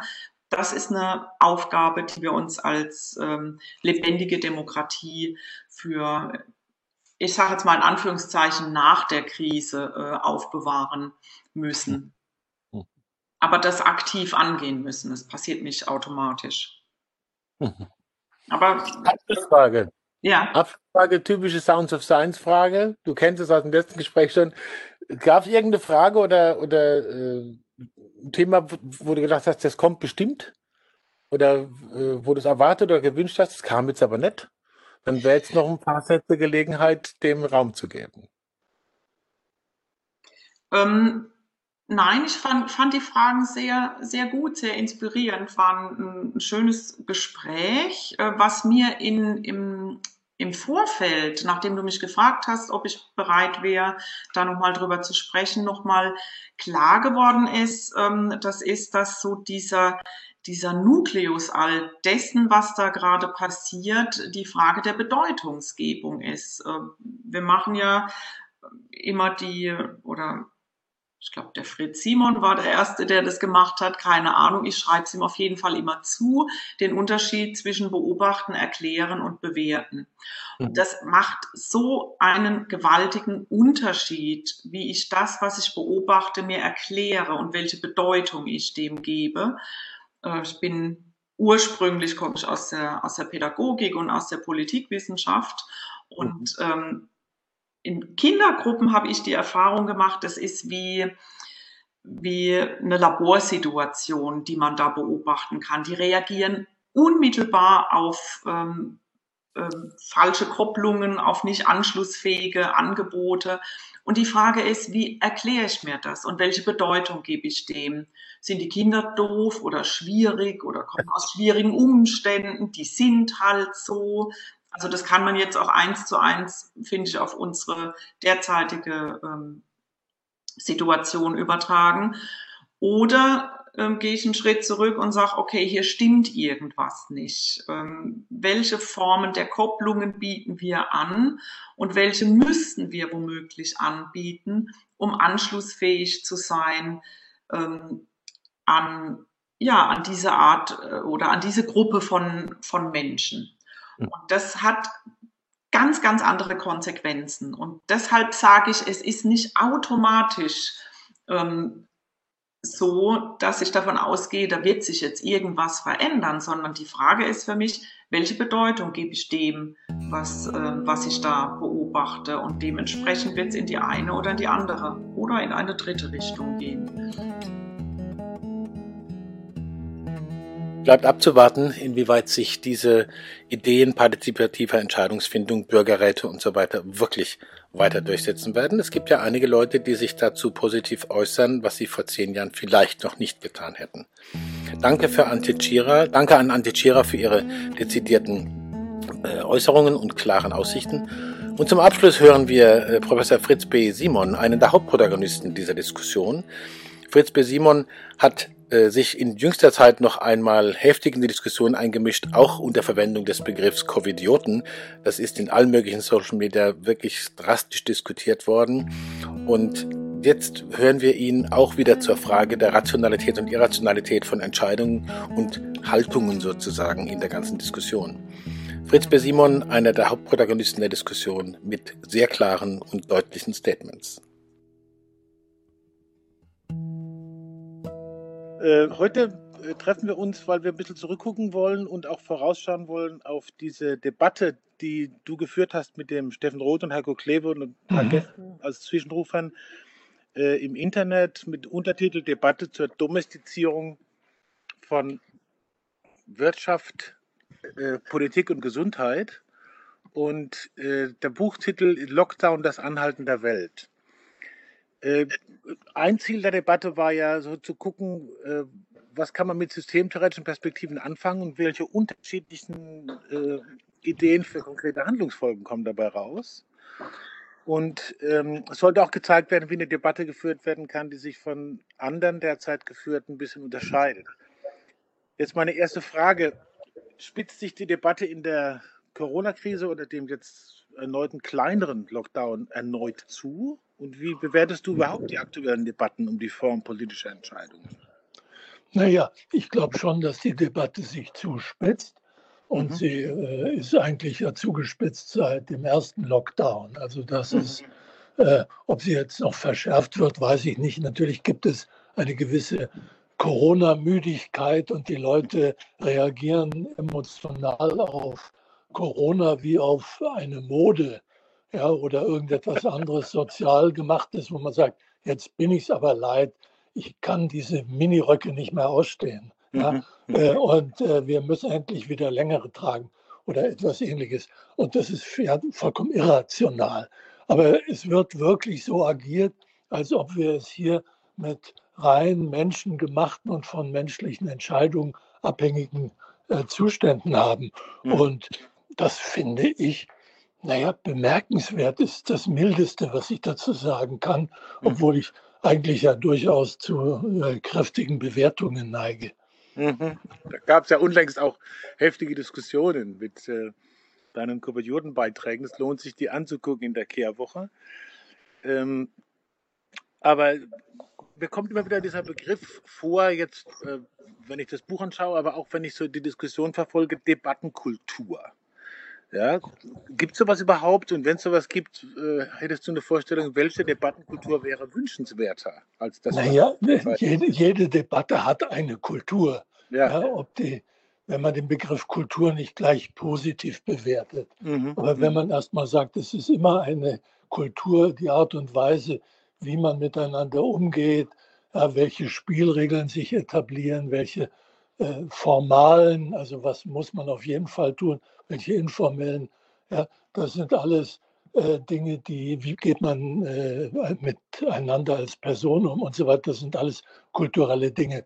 Mhm. Und die Frage ist ja, äh, auf welcher Ebene man diskutieren will oder debattieren will. Geht es um Sachfragen oder geht es um politische Fragen zum Beispiel, die ja eher die Sozialdimension der Kommunikation betreffen. Und das geht häufig durcheinander. Ja, äh, in unserem Buch zum Beispiel fand ich, dass wir zwar alle systemtheoretische Konzepte verwendet haben, mhm. aber die Handlungsebene, ja, ohne mir jetzt selbst allzu sehr auf die Schulter klopfen zu wollen, ich hatte den Eindruck, ich bin der Einzige, äh, den die Handlungsebene interessierte, nach dem Motto, was muss jetzt getan werden mhm. angesichts von Infektionszahlen und Sterberaten, mhm. während meine durchaus geschätzten Kollegen das machen, was Akademiker üblicherweise tun. Äh, sie reden. Und mhm. sie reden darüber, wie man miteinander reden soll, sprich Debattenkultur. Ja? Mhm. Aber mhm. es geht nicht nur um Debatten, es geht nicht um Meinungsäußerungen, sondern es geht um Handlungen. Mhm. In den Streitigkeiten, die ich im Moment im Internet ja mit einigen Leuten habe, die ich auch schätze, um das deutlich zu sagen. Aber äh, die, die Frage ist ja, worum geht's? Und die, die sagen, man darf zum Beispiel äh, niemanden bewerten, wenn er ohne Mundschutz und ohne die Abstandsregelung einzuhalten zu einer Demonstration geht. Ich finde, die muss man bewerten, weil mhm. das ist nicht eine Meinungsäußerung. Wer mhm. das für eine schlichte Meinungsäußerung hält, der hat den Schuss nicht gehört. Das sind Handlungen. Das sind mhm. Handlungen, die Konsequenzen haben für andere.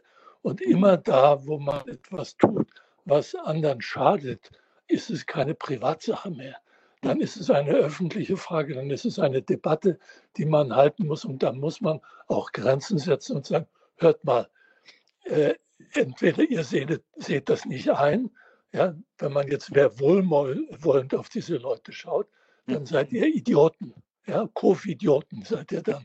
Oder aber, wenn ihr keine, wenn ihr das nicht äh, seht, was ihr tut, oder wenn ihr nicht seht, was ihr tut, dann seid ihr diese Covidioten. Ich äh, scheue mich nicht, diesen Begriff zu verwenden.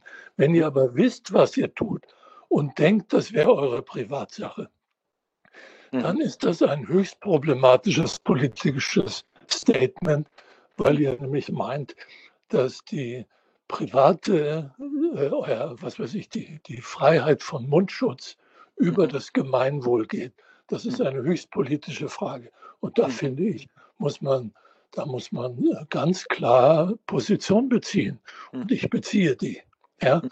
Und äh, ich glaube nicht, dass man da therapeutisch oder beraterisch jetzt wohlwollend auf die Beteiligten schauen muss. Mhm. Zumal, und das scheint mir der entscheidende Punkt, es geht ja gar nicht um Einzelne, die da jetzt bewertet werden, sondern es geht äh, um ein Massenphänomen. Und wer sich an der Bildung einer Masse beteiligt, beteiligt sich sowieso an einem Verblödungsprozess. Ja? Mhm. Massen äh, sind keine intellektuellen Vereine, sondern die reagieren auf relativ schlichten Unterscheidungen. Ich habe das in meinem Formbuch, in einem Kapitel auch mhm. dargestellt. Mhm. Und jeder, der sich intensiver damit beschäftigen möchte, sei auf Elias Canetti, Masse und Macht verwiesen. Äh, das heißt, Massen beruhen darauf, dass man Emotionen teilt, Affekte teilt. Und Affekte gibt es nicht so sehr viele. Das heißt, wer immer bereit ist, sich in so eine Masse zu begeben ja, und dann äh, laut schreiend vor dem Reichstag oder sonst wo demonstriert, begibt sich auf ein intellektuelles Niveau, was erstmal relativ undifferenziert ist. Und mhm. das ist etwas, was sicherlich nicht hilft, irgendeine äh, differenzierte äh, oder tiefgehende Debatte zu führen. Mhm. Ja, also der Einzelne spielt ja überhaupt keine Rolle, sondern er wird Teil einer Masse.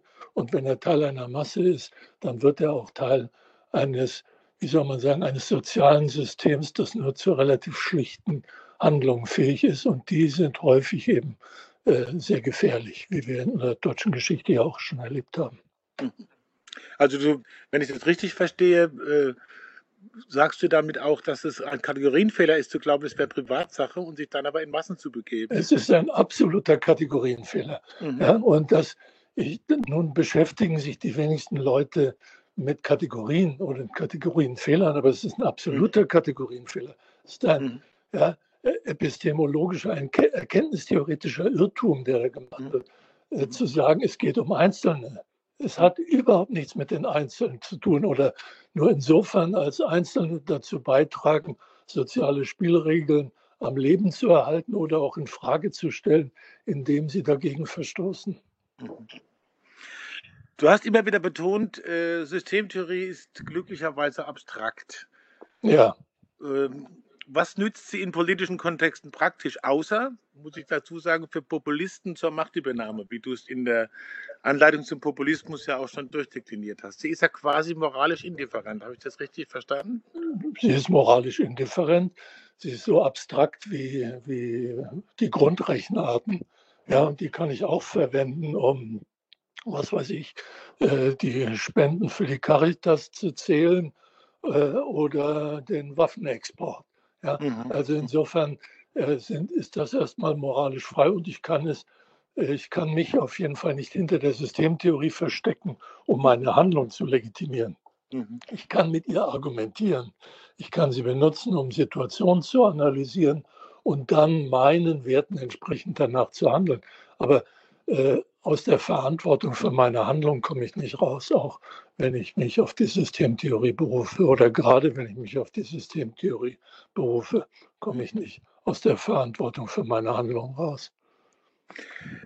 Jetzt nochmal zu der Frage mit der Masse und aber trotzdem auch äh, eher so partizipativen Formen der Entscheidungsfindung, wie da oft gesagt wird. Mhm. Antira hat äh, solche Sachen im Buch eingebracht und so.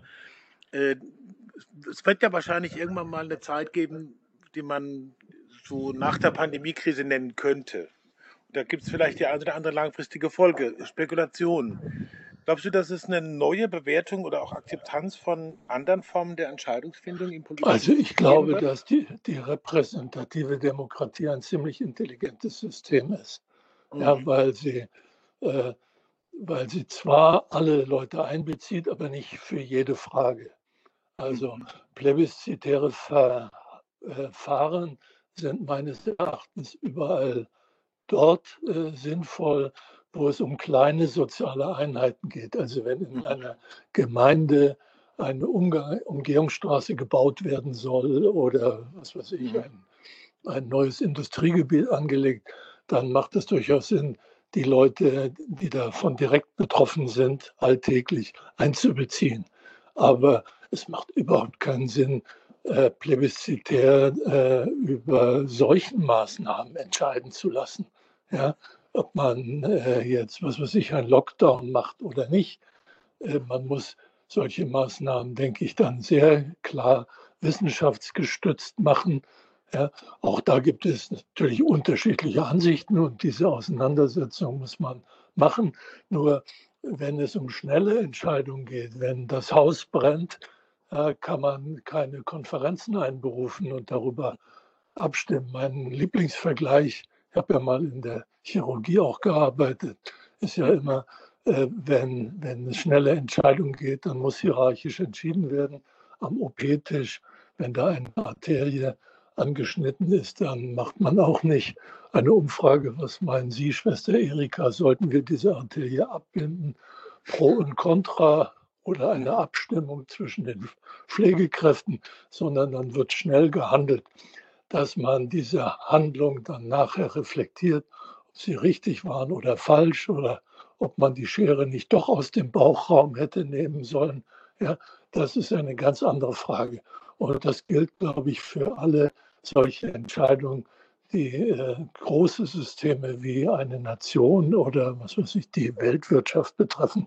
Da sollte man nicht plebiszitär entscheiden, sondern sollte man diese sollte man an äh, Entscheidungsträger, die sich schlau machen können, delegieren, die man aber alle vier Jahre dann auch wieder in die Wüste schicken kann, wenn man mit den Ergebnissen nicht zufrieden ist. Also ich finde das ein ziemlich äh, gut äh, entwickeltes System, das sich ja auch irgendwie evolutionär über ein paar Jahrhunderte herausgebildet hat. Und jetzt äh, mir graut davor, solche Entscheidungen an irgendwelche äh, Internetforen zu delegieren. Also dann glaube ich, ist äh, das Ende der Menschheit nicht weit. mhm. Eine Frage noch ganz kurz. Was ja. immer wieder auch gesagt wird, du hast es schon berührt, indem was du gesagt hast über die äh, Abstraktion der Systemtheorie.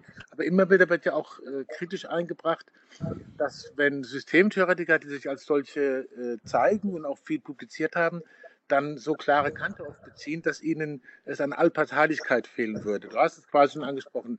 Auf einer gewissen Ebene in der Politik hat es eigentlich nichts verloren, würdest du wahrscheinlich Nein, ich glaube, das ist, das ist generell, äh, wenn man sich jetzt theoretisch mit Konflikten beschäftigt, mhm. dann geht es in Konflikten ja immer um Entscheidungen. Ja? Mhm. Und Entscheidungen haben Folgen. Wahlen mhm. haben Folgen, heißt es jetzt immer so schön äh, der, nach der US-Wahl. Also äh, es geht um Entscheidungen und vor jeder Entscheidung steht ein Konflikt. Äh, machen wir es so oder machen wir es anders?